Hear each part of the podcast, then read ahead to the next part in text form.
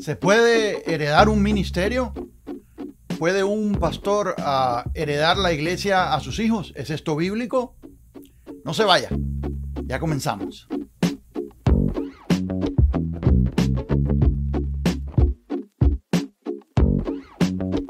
Desde San Diego, California, J. A. Pérez.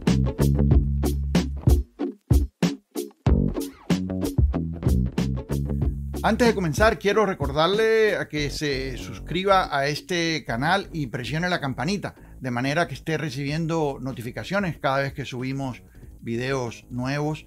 Ah, también quiero regalarle este libro, Gran Expectación de Cosas Buenas, eh, cómo ser libres de culpa, resentimientos y las malas memorias del pasado para volver a soñar y retomar la visión y el rumbo que Dios tiene para nuestras vidas.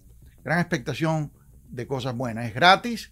Ahí abajo está la información y cuando usted lo descarga, le voy a enviar información sobre el curso Feliz. Este es el manual y también trae videos, lecciones, ejercicios, inclusive un certificado de completación. Sí, bueno, entramos en el mensaje.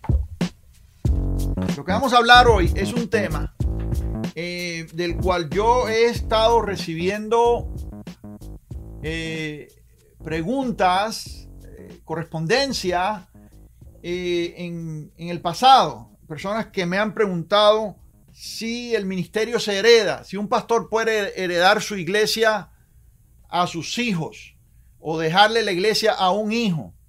¿Qué es lo que dice la Biblia sobre eso? Entonces, bueno, después de haber recibido una cantidad de preguntas o de personas que nos, han, después de, que varias personas nos han escrito preguntando sobre el tema, decidí responderlo bíblicamente. ¿Qué es lo que dice la Biblia sobre esto? Eh, ¿Es bíblico que un pastor le deje la iglesia a un hijo o a un pariente o a un miembro de la familia? Eh, ¿Se puede heredar el ministerio? Bueno, todo esto lo vamos a responder hoy. Es interesante que exactamente ayer y el día antes de ayer eh, estaba viendo unas noticias y surgió un escándalo nuevo con el presidente de una universidad cristiana y suele ser que este, esta, eh, otra vez es otro escándalo, ¿no? Parece ser un escándalo sexual. Nosotros no sabemos las evidencias, las pruebas y no nos corresponde a nosotros juzgar. Eso le pertenece a Dios, por eso no menciono nombres. Sin embargo, es interesante que hay un patrón que siempre vemos con este tipo de escándalos.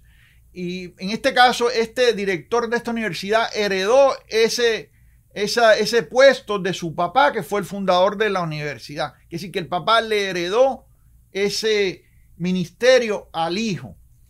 Y en Latinoamérica nosotros, nosotros vemos en Latinoamérica, discúlpenme aquí un segundito, en Latinoamérica que eh, esto suele ser bastante común. Eh, en algunos de los países donde yo he estado viajando, casi siempre sale la pregunta, suele ser algo común, que un pastor eh, se está poniendo viejo y le pasa a la iglesia algún hijo. Entonces, em, hay un patrón en esto. y ya no, ya no, ya no es primera vez que oímos, que oímos, que, perdón, que oímos de problemas y situaciones que han sucedido con estos herederos o, con estos sucesores. Ah, entonces yo he estado estudiando y buscando, indagando eh, exactamente qué es lo que la palabra de Dios dice sobre esto. Cuando una sucesión es bíblica. Sí. Mm, eh, a mí me han preguntado me han preguntado por qué mis hijos no predican. En mi caso, yo tengo tres hijos, dos hijos, hombre y una muchacha, son tres. Por la gracia de Dios tenemos, porque lo tuvimos mi esposa y yo, no lo tuve yo solo, ni ella sola tampoco, ah, aunque ella tuvo más que ver con eso. Pero mm, a mí me han preguntado gente por qué sus hijos no, no, no, no los vemos predicando. Y yo siempre, mi respuesta es esta. es que yo no los puedo llamar a, predicar. Yo instruyo al niño en su camino para que cuando fuere mayor, cuando fuere viejo, no se aparte. Esto lo hemos hecho mi esposa y yo. Nuestros hijos viajan con nosotros, trabajan con nosotros en el ministerio, participan en labores eh, en Latinoamérica, en los festivales. Si usted estaba en festivales con nosotros, usted ha visto a nuestros hijos ahí, eh, eh, principalmente trabajando en la organización y en, en, la coordinación, en misiones humanitarias, etcétera, etcétera, etcétera. Ellos han estado envueltos y han sido parte del ministerio con nosotros desde niños, porque nacieron en el ministerio. Sin embargo, cuando venimos a la predicación, yo nunca los he animado a subirse al púlpito. Nunca. Nunca les he dicho, hijo, tienes que predicar o tienes que prepararte para predicar. Jamás. Ni los he animado, ni los he desanimado. Simplemente he dado un paso atrás porque ese trabajo no me corresponde a mí. Ese trabajo es de Dios. Él es el que llama y se lo voy a probar por la palabra de Dios en esta hora. El llamamiento viene de parte de Dios y solamente Dios puede llamar a alguien a predicar el Evangelio. La otra cosa es que el llamamiento o el llamado es personal, es individual. Esto lo trata Dios con una persona directamente. Entonces, yo no puedo llamar a mis hijos a predicar el Evangelio. A, a ser parte del ministerio, a trabajar, a ayudar, servir a otros, sí, y lo están haciendo Gloria a Dios.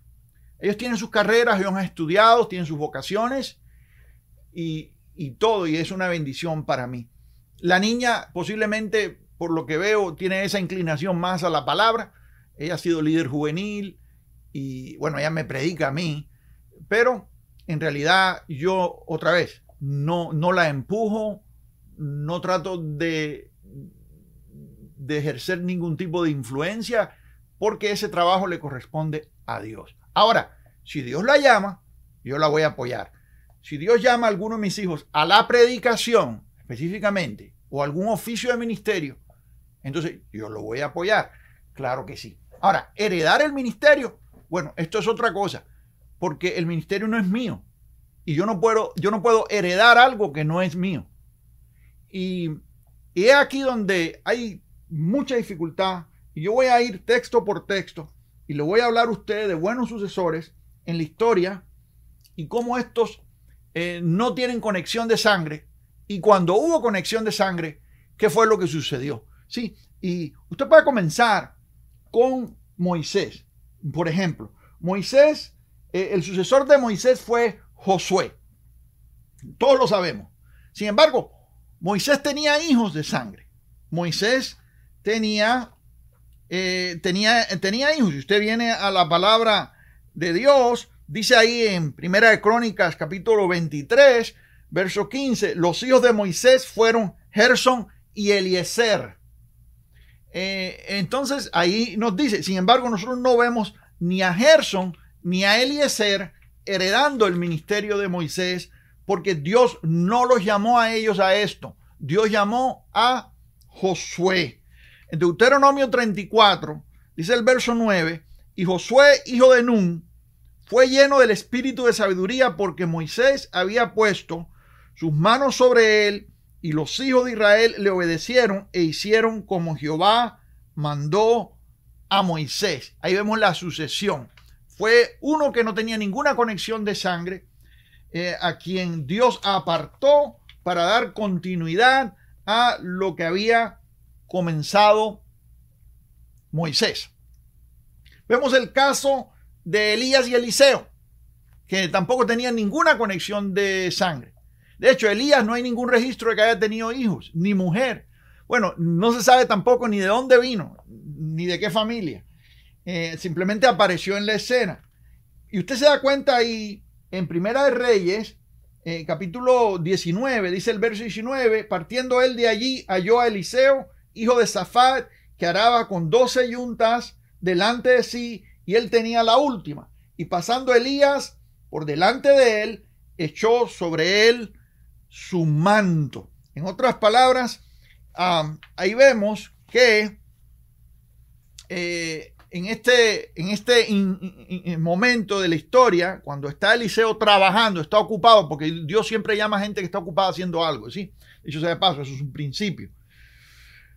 Eliseo estaba arando con 12 yuntas de bueyes, eran 24 bueyes eh, en total, eh, era bastante fuerte. Elías pasó y, le tiró el manto y el manto cae sobre él y automáticamente se levantó y le servía.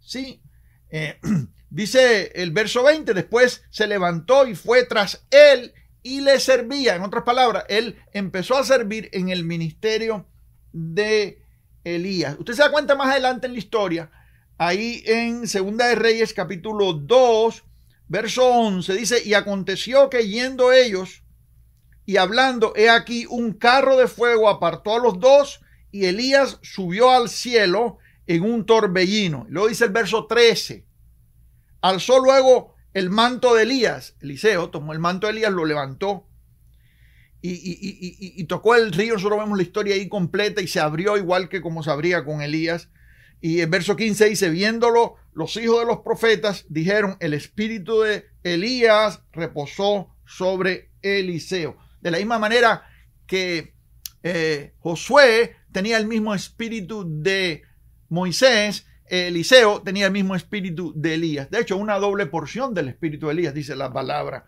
de Dios. Quiere decir que ministraba con el mismo manto. Y de ahí viene la frase que hoy en día inclusive se usa en la política, en cuanto al manto, cuando una persona, hay un sucesor, alguien que va a tomar la posición de alguien, o en una empresa, acá en Estados Unidos eh, se usa la frase, eh, dice, took the manto, tomó el manto, y de ahí viene eh, la, frase. ahí vemos ya dos casos donde el sucesor no era familia, no tenía nada que ver, no tenía ninguna relación de sangre. Elí con Samuel. Dice la palabra de Dios ahí en, vamos a ver, en primera de Samuel capítulo 2, verso 12. Dice que, fíjese, Elí, tenía hijos de sangre. Dice la Biblia que los hijos de Elí eran hombres impíos y no tenían conocimiento de Jehová. De hecho, eran bien malos los hijos de Elí, eran tremendos, se paraban en la entrada de la puerta, inclusive se acostaban con las mujeres de la ciudad, eran unos impíos y pecadores. Y Elí era un hombre de Dios. Elí era un buen sacerdote del Señor, pero le salieron los hijos malos. Y esto puede pasar.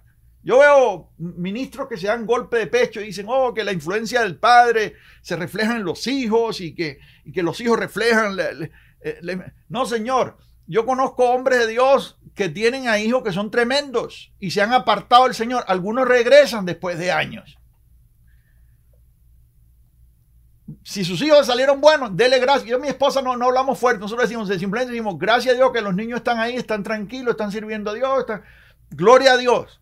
Nos damos por pagados y bendecidos. Pero no tenemos que levantar ninguna voz fuerte y decir que ha sido porque nosotros hayamos sido nada especial y que, wow, qué buen ejemplo le pusimos. Es porque como padres cometemos errores.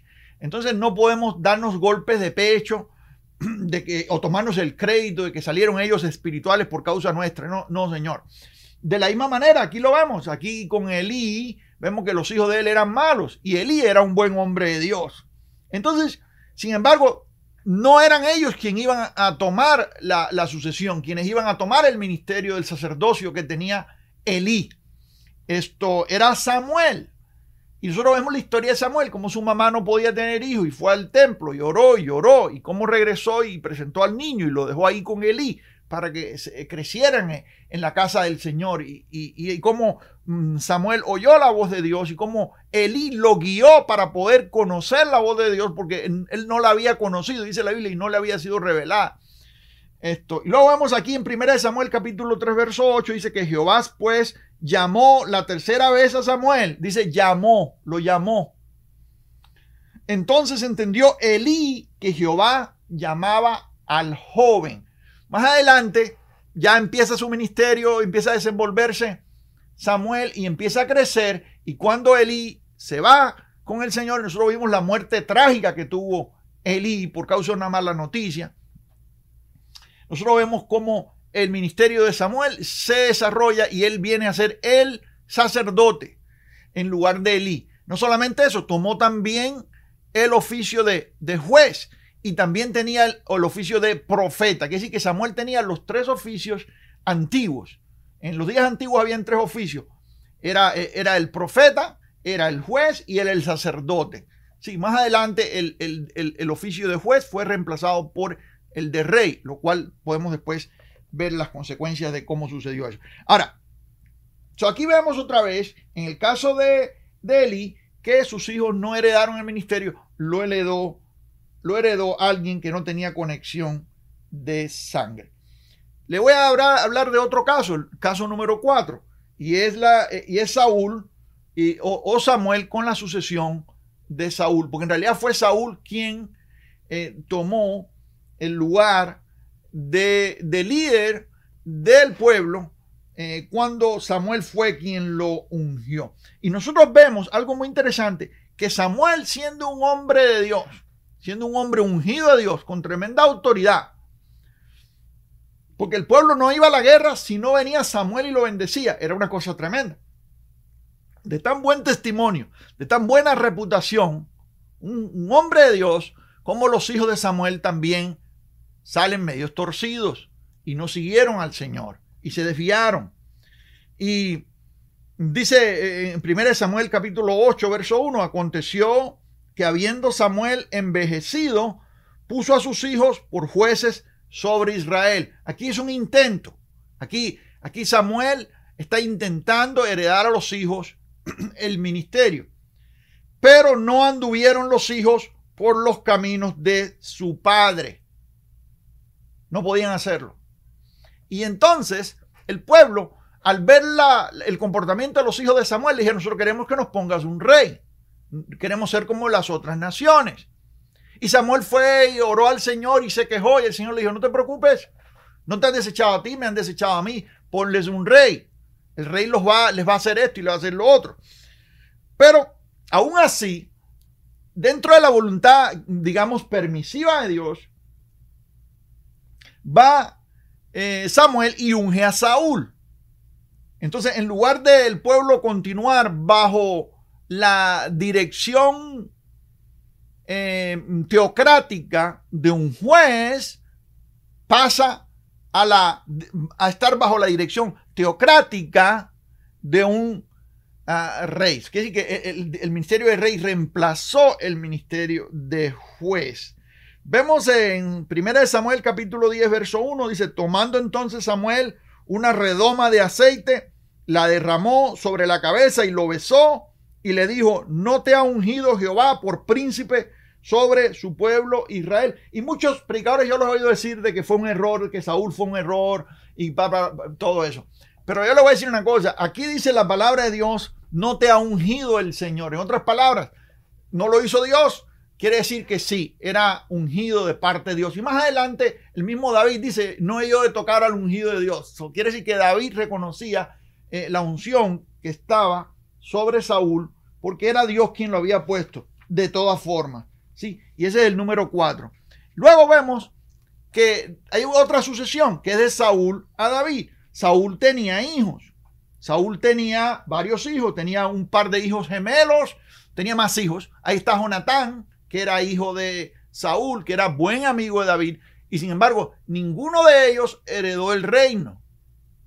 El reino lo heredó David.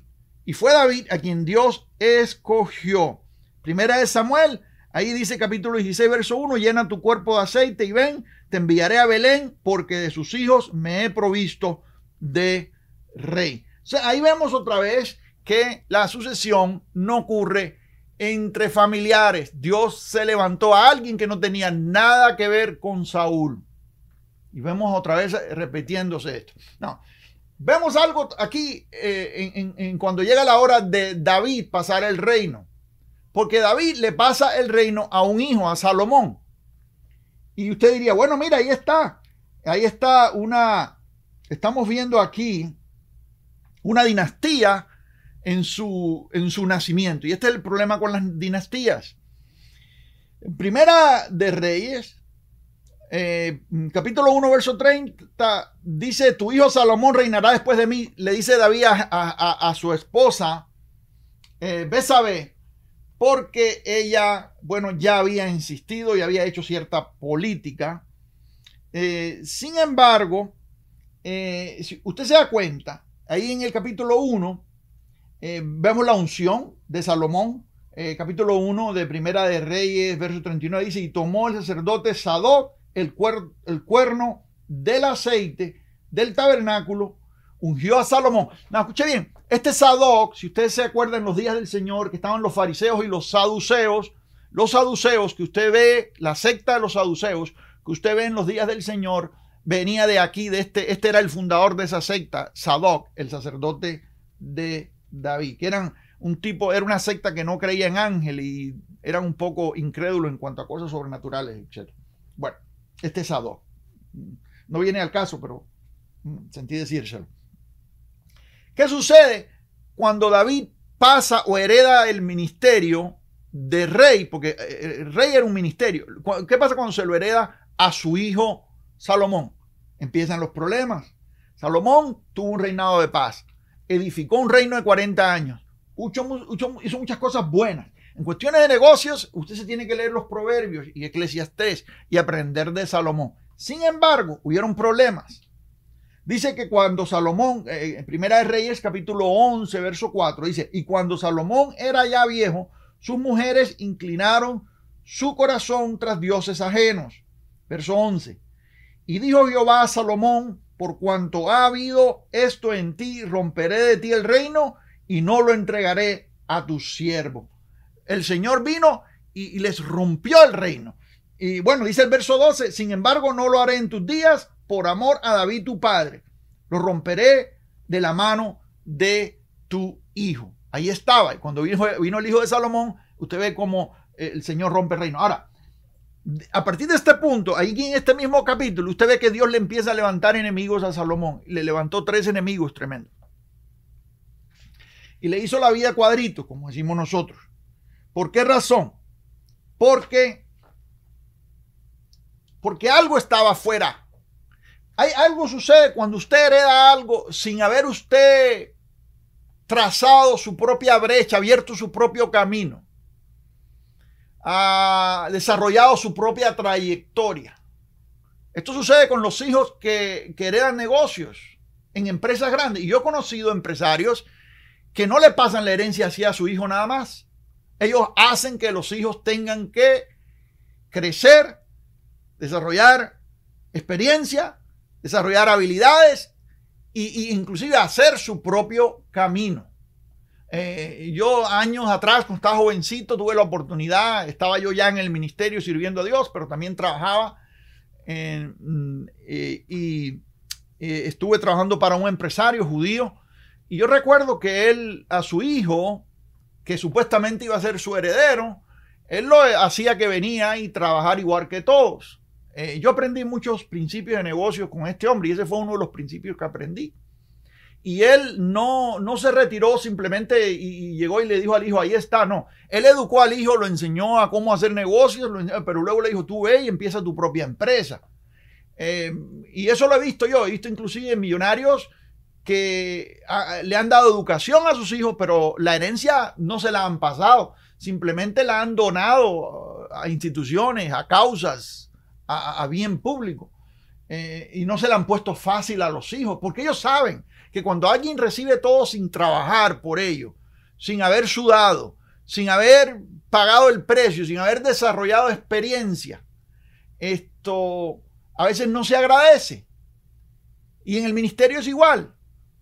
Usted, a usted Dios lo llamó a servirle y usted toma años desarrollando aquello que Dios le dio y toma tiempo. Toma años y sufrimientos y padecimientos y persecución. Y de pronto viene un hijo que no ha hecho nada y usted simplemente se lo hereda. Esto eh, es muy probable que lo eche a perder. Es muy probable que lo rompa, es, muy probable que no lo aprecie, es, es probable que lo mal use.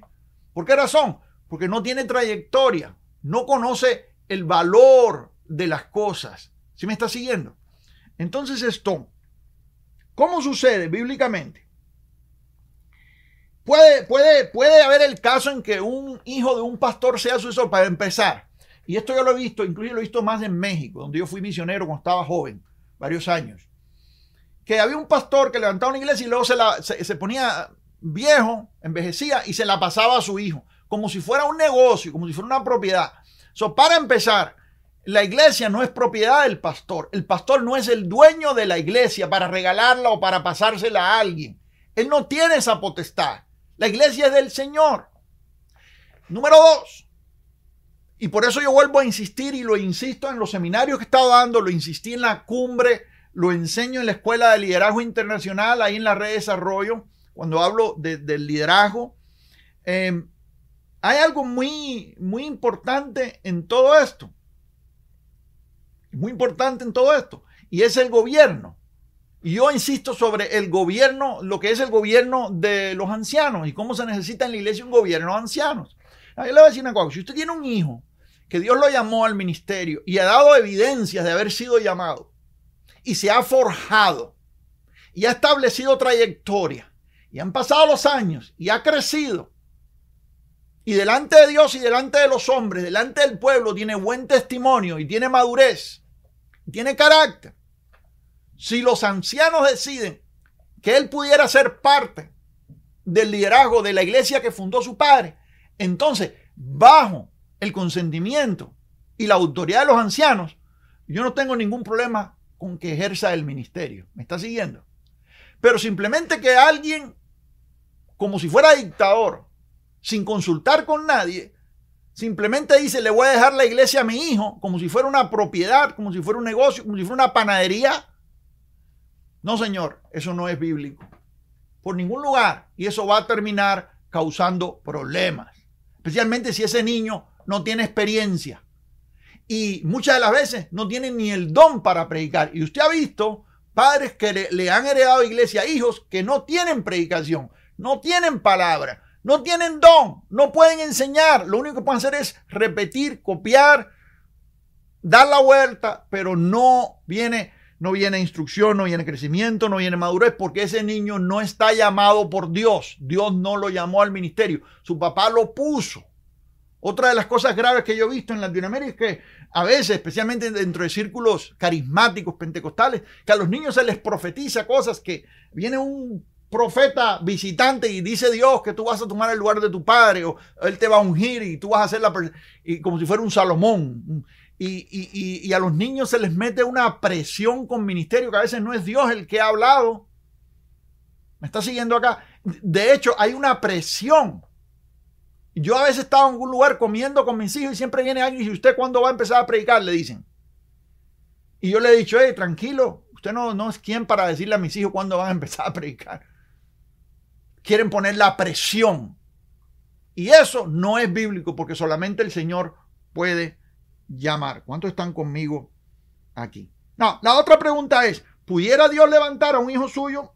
Claro, pero este tendrá que diseñar su propio camino, valerse por sus propios dones. Eso es posible, es posible. Es posible que Dios en un ministerio levante a alguien que tenga algún tipo de relación, siempre que sea con el consentimiento, como lo dije anteriormente, de los ancianos. Por eso es que hay que tener ancianos. Ah, ahora, la otra pregunta. La otra pregunta. ¿Cómo sé yo? ¿Cómo sé yo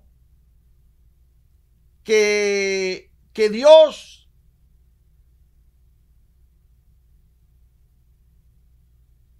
ha llamado a alguien? ¿Cómo puedo comprobar? ¿Cómo puedo tener evidencias de que alguien ha sido ordenado por Dios para ser sucesor de lo que yo he levantado. O si hay posibilidad de que haya más de un sucesor. Eso se lo voy a responder regresando. Voy a tomar un par de minutitos para mostrarle algo sobre la Escuela de Liderazgo Internacional, la Facultad de Teología Latinoamericana. Y ya regreso para responder esto y continuar con el tema. Sí. Regresamos en unos instantes.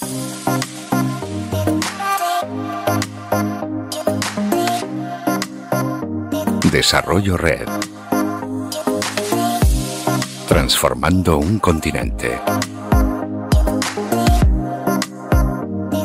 Por años hemos tenido la oportunidad de entrenar a miles de creyentes y líderes espirituales en nuestra América Latina.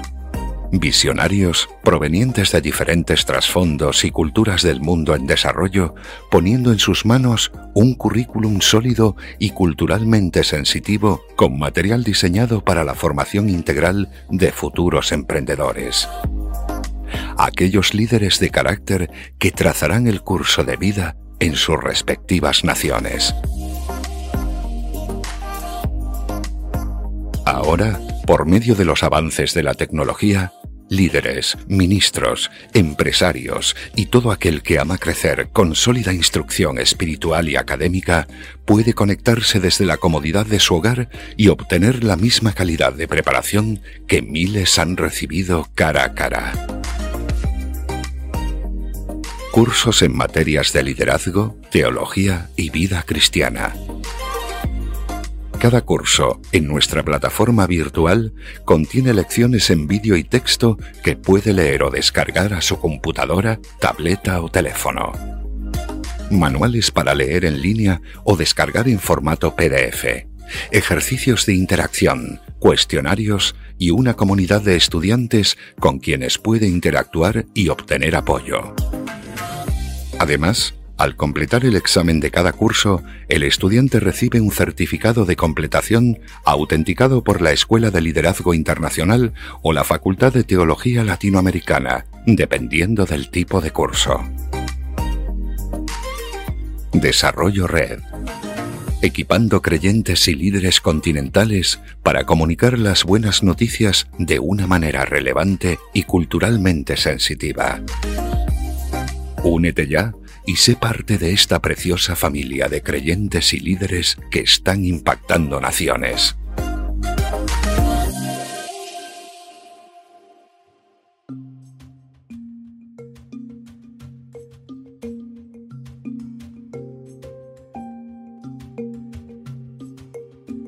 Bueno, estamos de regreso y continuamos con el tema y para responder a esto en detalles, eh, ¿cómo sucede esto? ¿Cómo sabe usted quién es su sucesor?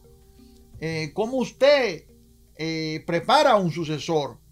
¿Cómo el ministerio en general, la mesa de directores, los ancianos, los que son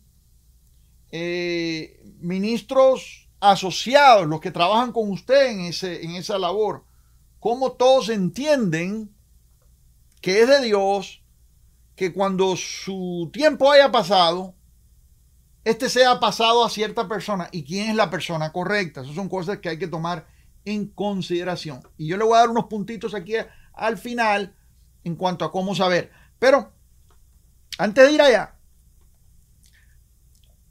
podemos ver el ejemplo de Pablo. Por ejemplo, ¿quién es el sucesor de Pablo? A ver si alguien me puede decir. ¿Quién es el sucesor de Pablo? Pablo tenía varios sucesores. De hecho, Pablo preparó a un equipo y dejó a un equipo trabajando, que fueron los que llevaron todo lo que él escribió a la próxima generación. Pablo no dejó a un pariente de carne a, cargo de su ministerio, sino a hijos espirituales. Hijos, pero espirituales, aquellos que él preparó eh, por tiempo. Y lo vemos aquí en, Primera de Corintios capítulo 4. Fíjense lo que dice Pablo. Dice, no escribo, verso 14, para avergonzaros, sino para amonestaros como a hijos míos amados. Le, llama hijos. Porque aunque tengáis diez mil años, un ayo es un maestro de la ley, un maestro de rudimentos. Aunque tengáis diez mil años, en Cristo no tendréis muchos padres, pues en Cristo Jesús yo os engendré por medio del Evangelio. Los engendró en el Evangelio. ¿Qué quiere decir esto? Él fue el que les trajo a ellos el Evangelio de la gracia de Dios. Esto es lo que es engendrar. Por tanto, os juego que me imitéis. Aquí está la escuela. En otras palabras, aprendan de mí.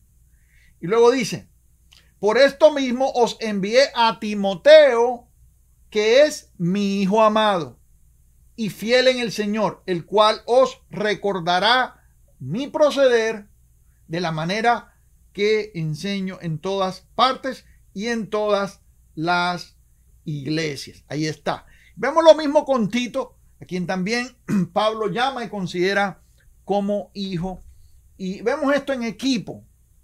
Y vemos, por ejemplo, la influencia de Pablo sobre Apolos, vemos la influencia de Pablo sobre Priscila y Aquila, vemos la influencia de Pablo sobre el mismo Lucas, que escribe el libro de los Hechos y cuenta todas las travesías y todo lo que sucede. Bueno, eh, escribe el Evangelio histórico de Lucas y luego el Tratado Segundo a Teófilo, que eh, eh, vemos ahí también la influencia de Pablo. Pablo tuvo una influencia tremenda, no solamente las epístolas que escribió, también Lucas, que escribió uno de los evangelios, también Marcos, que escribió uno de los evangelios, que era conocido entre ellos como Juan Marcos.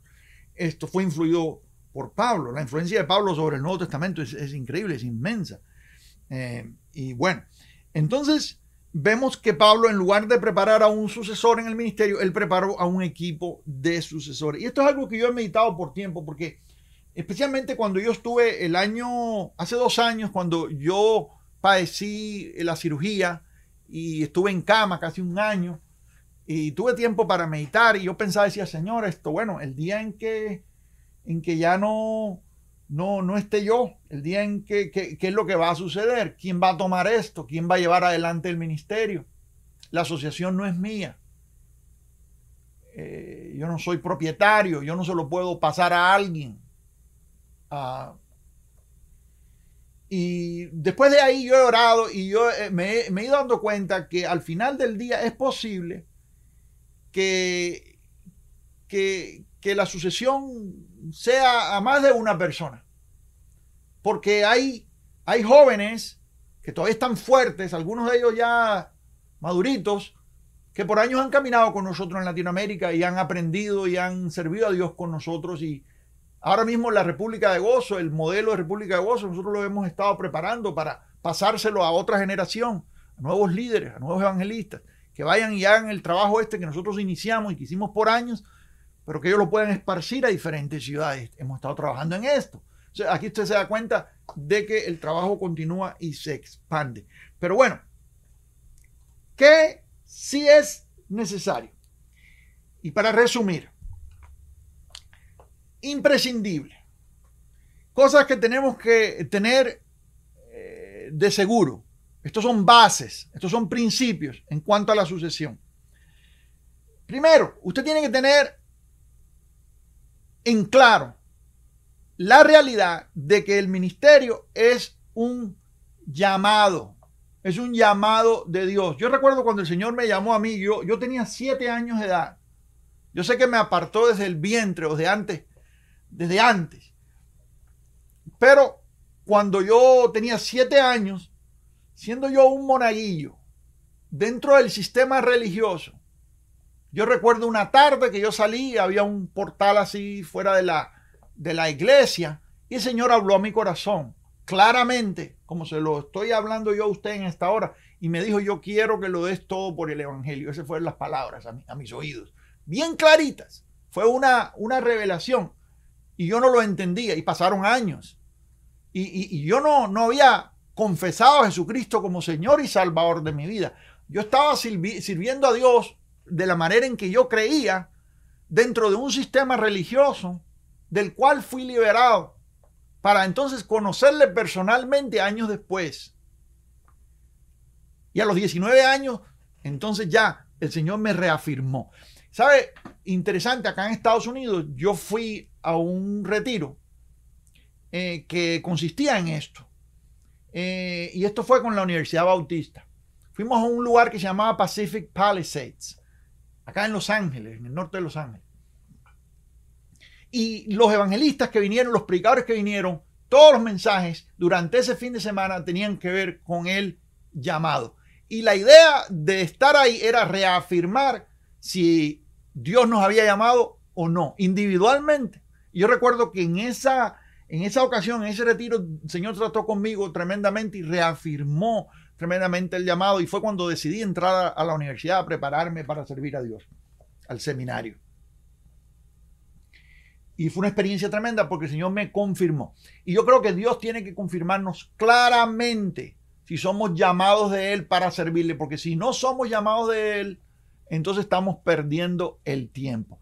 No importa si tú aprendes lo que hacía tu papá y tratas de imitar a tu papá en lo que hacía o, o tratas de recitar lo que otro dijo. Si Dios no te llamó, van a haber problemas. Me está siguiendo acá. Mire, le voy a decir algo. A un llamado, el ministerio es difícil. Y es lo que siempre mi esposa y yo comentamos. Por eso es que yo no me atrevo a llamar a mis hijos. Porque yo digo, si, si siendo llamado de Dios, apartado para la predicación del Evangelio, es difícil, el ministerio es difícil. ¿Se imagina usted aventarse en esto sin estar uno llamado? Qué disparate. ¿Sí? es importante que estemos llamados. Y si hay tres cosas aquí. Número uno, el llamado es individual. Escríbalo ahí. El llamado es individual. Escríbalo. Los que están acá conectados, póngalo ahí en, en los comentarios. Ponga, el llamado es individual. Dios no llama a dos personas juntas. No, es, no se ve esto ni una sola vez en la Biblia. Ni a una familia aún así. Claro que una familia sirve a Dios junto. Y todos servimos a Dios porque estamos en Él. Y en realidad todos hemos sido llamados a servirle en, el, en ese caso, porque y eso es lo que quiere decir la palabra ministro, uno que sirve. Pero cuando hablamos del ministerio de la predicación, cuando hablamos de ministrar en un oficio de ministerio, entonces ahí tenemos un problema. Porque si Dios no le ha llamado y usted se mete, va a fracasar. Número, número, y es lo que estamos viendo, y son los escándalos que estamos viendo sobre ministerios que han sido heredados y los hijos acaban destruyendo todo y lo hacen en poco tiempo, dicho sea de paso. Uh, número dos, entonces ya dije que es individual. Número dos, el llamado es sagrado. Esto es una, un acto, una experiencia sagrada. El momento en que Dios te confirma el llamado, eso es un momento sagrado. ¿Se acuerda de Moisés cuando fue delante de la zarza que al día ardía y no se consumía y el Señor le dijo quítate los pies, las sandalias porque el lugar que pisa sagrado es o santo es. Es un momento sacro, es un momento de consagración. Sea que suceda en un solo instante o que paulatinamente el Señor vaya confirmándote, poniendo en ti el deseo de servirle y confirmándolo por medio de su palabra y confirmándolo por medio de lo número tres, que es el don. Si el don no está en ti, no te metas. La Biblia dice que el don abre brecha y nos lleva delante de los grandes. Si Dios llamara a un hijo mío a la aplicación del Evangelio, yo no tengo que impulsarlo. El don que Dios puso en ellos los va a impulsar. Y con eso es suficiente.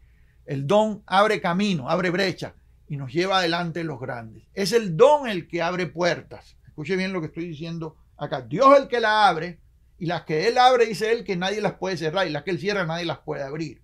¿Verdad? Pero Dios usa el don que puso en ti para llevarte delante de los grandes. Entonces, si no hay don, no te metas. Entonces, el llamado es individual, es sagrado y carga un don. ¿Cómo yo sé si alguien puede llevar eh, la organización? ¿Cómo yo sé si alguien puede tomar mi lugar? ¿Cómo yo sé si alguien puede mm, ser la persona? Bueno, yo tengo que revisar el, el don. Yo tengo que ver si tiene el don, la capacidad, la habilidad dada por Dios para poder llevar adelante el ministerio. No solamente la palabra, el carácter para administrar el ministerio. ¿Sí? Entonces, lo otro no se puede lograr con entrenamiento. Eso no se puede entrenar. Necesitamos entrenarnos. Claro que sí, yo siempre lo digo. Dios llama, Dios prepara, Dios envía y Dios suple. No me canso de repetir estas cuatro cosas y en ese orden. Si Dios no te llamó, aunque te prepares, no va. Dicen por allá que el que, el que, dicen en México que el que nace para panzón y aunque lo fajen. Le voy a decir algo. Si Dios no te llamó, no importa cuánto te entrenes, el don no está ahí, hermano. Usted ha visto predicadores que, que intentan y hacen lo mejor que pueden, pero no pueden convencer a nadie porque el don no está ahí. Es como el que quiere cantar a la fuerza. Y Dios no le ha dado la voz, ni la entonación. Y, y de todas formas, a la fuerza quiere ser cantante. Vámonos. Hay hijos de cantantes famosos que quieren cantar también y no pueden. Y quieren ser como sus padres. Y los padres le contratan a los mejores maestros y ensayan y le hacen los mejores arreglos, pero no tienen la voz, no, no, tienen, no tienen el don ¿Me está siguiendo acá? Eh, eh, no tienen la habilidad. Es lo mismo, es lo mismo. Ahora, escuche bien, eh, esto no se puede lograr con entrenamiento. ¿Es bueno el entrenamiento? Claro que sí. La Biblia dice que te entrenes, que te prepares para que te presentes a Dios aprobado, como obrero que sabe usar bien la palabra de verdad. El entrenamiento es, es indispensable una vez que estás llamado. Si no estás llamado, no pierdas el tiempo en entrenarte. ¿Me estás siguiendo acá? Y si estás llamado y no te entrenas, tienes problemas. Porque usted tiene que educarse, tiene que prepararse, tiene que afilarse para poder enfrentar allá afuera todos los retos que van a venir con los años, ¿sí? entonces, no se puede lograr con entrenamiento. No se puede copiar. Usted no puede copiar el ministerio de otra persona. Aunque te aprendas y recites de memoria lo que la otra persona decía, lo que tu papá hacía, tú tratas de imitarlo, no funciona porque no está el don ahí. Y lo último, no se puede heredar no se puede heredar. El don no se puede heredar, no es traspasable. ¿Me está siguiendo acá? Yo no puedo darte el don que Dios ha puesto en mi vida. Allá están en el libro Los Hechos aquellos que querían comprar el don. ¿Se, ¿Se, imagina usted lo que es querer comprar un don para entonces ir a, y echar fuera demonios? No, no, no se puede. Eh, no, no te lo puedes ganar porque no es por obras. No es por esfuerzos humanos. Esto es dado por Dios. ¿Me está siguiendo? Esto no se puede heredar. Déjeme dejarle algunos textos en esta hora antes de terminar. Romanos capítulo 9. Miren lo que dice el verso 11. Pues no habían aún nacido, ni habían hecho aún ni bien ni mal, para que el propósito de Dios, conforme a la elección, permaneciese, no por las obras, sino por el que llama. Y sí, el texto está hablando del llamado para salvación, pero el llamado para servicio y el llamado para salvación funcionan de la misma manera y tienen esta característica en común, ¿ah? que es conforme a elección, es a quien Dios quiere porque Él es el que llama. Repítalo conmigo, Él es el que llama. Nadie te puede llamar, una institución no te puede llamar, tu papá y tu mamá no te pueden llamar. Tiene que ser Dios. Gálatas capítulo 1, voy a leer el verso 15 y 16, dice, por cuanto, dice, dice Pablo, hablando de él mismo, pero cuando agradó a Dios que me apartó desde el vientre de mi madre y me llamó por su gracia, verso 16, revelar a su Hijo en mí para que le predicase entre los gentiles o para que yo le predicase entre los Ahí está hablando de la predicación. Quiere decir que Dios, cuando a él le plació, él reveló a su hijo en Pablo para que Pablo fuera predicador a los gentiles. Ahí está el don de la predicación. Usted está conmigo en esto. De hecho, el don de la predicación tiene que estar ahí presente. Si usted es llamado, sea al pastorado o sea al oficio de evangelista, el don de la predicación tiene que estar ahí, o sea maestro, el don de comunicar la buena noticia, el don de explicar los misterios, de explicar la palabra de Dios, tiene que estar ahí. Si el don no está ahí, le digo algo, no hay manera de hacerlo a usted predicador. Entonces, para concluir, ¿se puede heredar el ministerio? El ministerio no es una propiedad, el ministerio no es un negocio. Usted no puede pasarle el ministerio a alguien porque usted no es el dueño del ministerio. ¿Me está siguiendo acá? Puede levantar a un hijo suyo Dios para que continúe la tarea que usted comenzó. Si su hijo abre su propia brecha, si tiene el don, si tiene el llamado genuino, si puede ese llamado comprobarse delante de Dios y de los hombres, con trayectoria, con testimonio de bastante tiempo, entonces bajo la autoridad de los ancianos y con la bendición del pueblo, usted pudiera ser parte de ese ministerio que su padre levantó. Pero no el heredero único y no el dueño, porque esto, otra vez, no es un negocio. ¿Cuántos dicen gloria a Dios en esta hora? Yo espero que eso haya quedado claro Es, posiblemente, es posible que a algunas personas no, le, no les guste. Haga sus comentarios ahí, a un lado o ahí debajo. Dejen saber lo que usted piensa. Y yo voy a intentar responderle en, cuanto me sea posible, ¿sí? ¿Cuánto dicen gloria a Dios? Es una bendición haberle tenido con nosotros en esta hora. Quiero recordarle a que se suscriba a este canal y presione la campanita de manera que esté recibiendo notificaciones cada vez que publicamos videos nuevos. Y también le recuerdo que tenemos ahí debajo la información para descargar este libro gratis, Gran Expectación de Cosas Buenas. Y una vez que lo descarga, le voy a estar enviando información sobre el curso Feliz, que trata con el mismo tema y tiene videos, ejercicios, lecciones escritas, eh, bueno, el, manual para descargar, ya le dije, y también esto, un certificado de completación al final. Sí, toda la información está ahí debajo. Es una bendición estar siempre con ustedes y nos vemos en el próximo video. Bendiciones a lo alto. Para más información visítenos en japerez.com.